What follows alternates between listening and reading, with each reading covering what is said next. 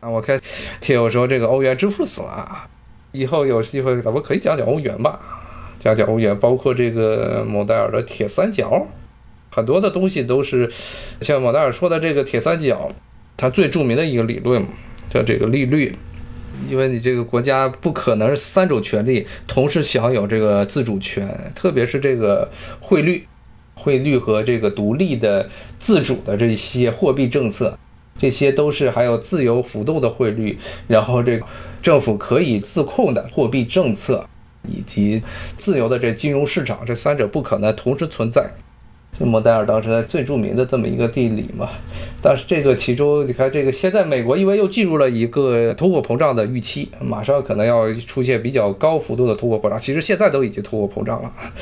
我现在这吃饭的价钱比一年前要涨了很多。吃一顿饭，原来十块钱能打住的一个价钱，现在都涨到十五、十六了。吃一串这个边的烤鸡鸡肉串，原来九块钱的事儿，现在都变成十八块钱了。我妈，都涨了一番了。这个因为美国进入了一个这么一个通货膨胀的预期啊，这个很多的这美联储可能要这个增息、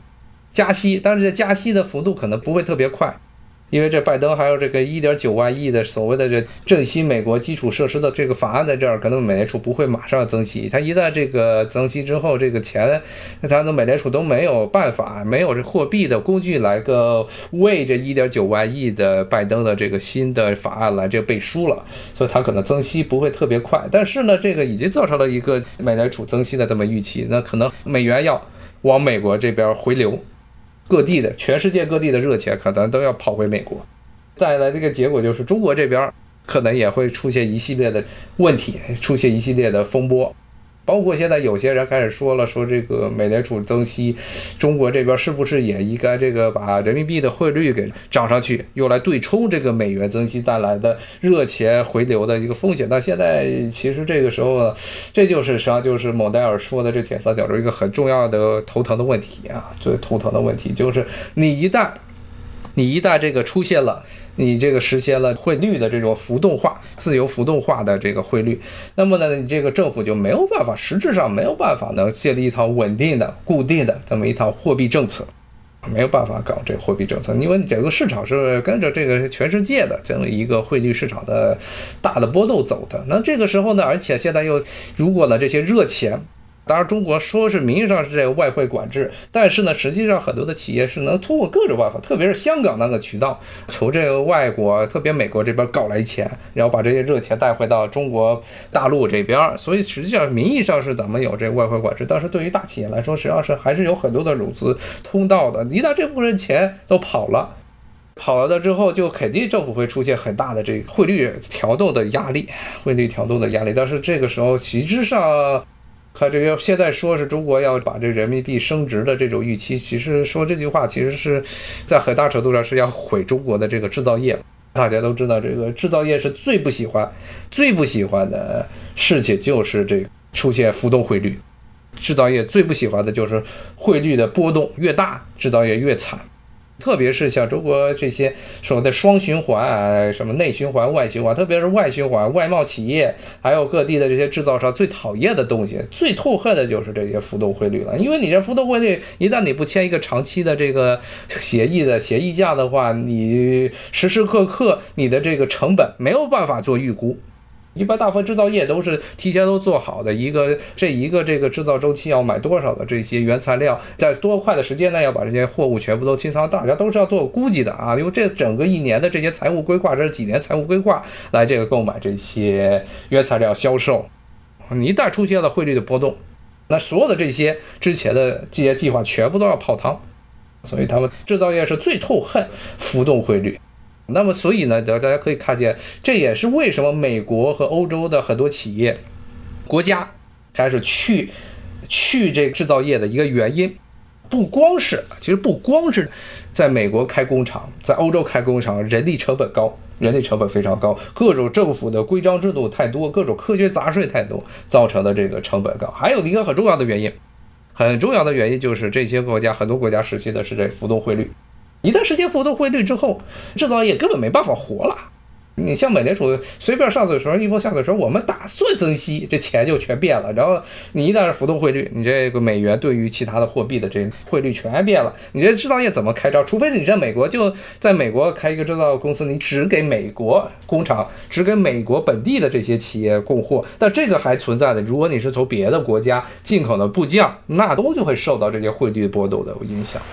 所以呢。凡是制造业为主的国家，其实都是倾向于使用的是这个固定汇率啊，固定汇率。这浮动汇率并不是一个好东西。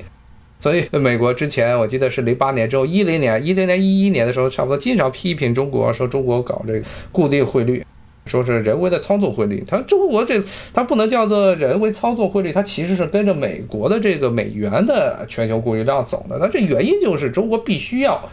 必须要给这个人民币下一个比较稳定的汇率，不然的话，中国的制造业就全完蛋了。这美联储一招一缩，就全死了。新制药听友在这说，里根和撒切尔新自由主义，就是新自由主义的最重要的一个特征，就是要求金融资本的无限制的流动，自由流动，自由流动。但自由流动最后唯一这个赚钱的就是金融界，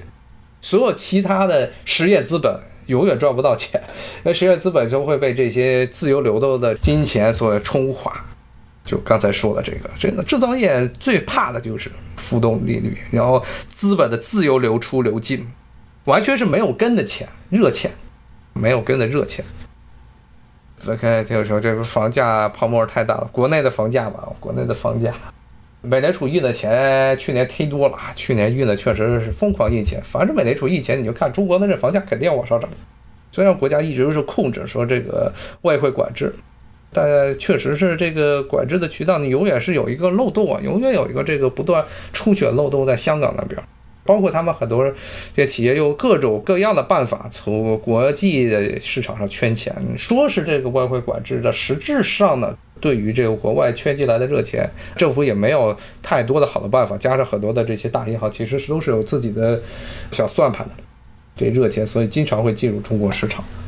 因为中国有这种所谓的经济增长的预期，那肯定是印了钱都往中国这边跑。美联储一旦这样增息，看吧，又要出来一批的这些。国内这些拿了这些海外热钱，然后现在海外热钱一跑，他们就现金链就要断了，又开始向政府嗷嗷待哺，说那政府帮我们这个还钱。那这其实这和这个 S L 这个骗局也差不多了。任何的便宜的钱都是假的，世界上哪有那么容易就拿到的钱？凡是这个成本越低的钱，它的危险越高，它的这个危险越高。但是这个金融界一个很不幸的事情。很不幸的事情就是这些风险全部都被政府给担了，这个是一个很不正常的事情。就是这个高杠杆最后带来的结果，一个是高风险是由这些企业自己来自负盈亏，像这些制造业都得自负盈亏，哪有这些政府？你赚了钱都是自己的钱，你出了事儿都是纳税人跟你赔钱。但是呢，金融界现在就是这么一种情况。呃，以美国为代表的金融界就是这样一种情况。你这本来你那么多一些华尔街的这些 证券商啊，这些所谓的银行金们，他赚那么多钱，他们说自己赚大钱，因为他们每天都在刀尖上跑，说高风险。但实际上他们根本不在乎高风险，特别是次贷危机前后，根本不在乎这个什么高风险。高风险反正都是政府管不着的事儿，政府没说的事儿你都可以干。政府买单可能怕大萧条再出现，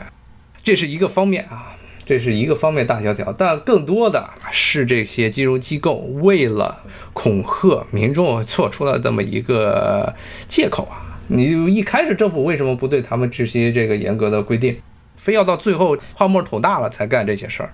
因为就像这个福克斯刚才在书中说的啊，这些国会议员一九八四年的时候就已经意识到 S L 危机马上就要爆破的事情，但是他们迟迟不去立法，迟迟不去这立法。原因就是他们拿着的，他们手中这些竞选经费都是这些 S L 银行这些老板们不知道从哪诓来的钱。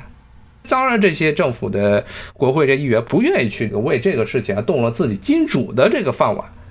当然，这些年啊，特别是这个上届政府董王开始的时候，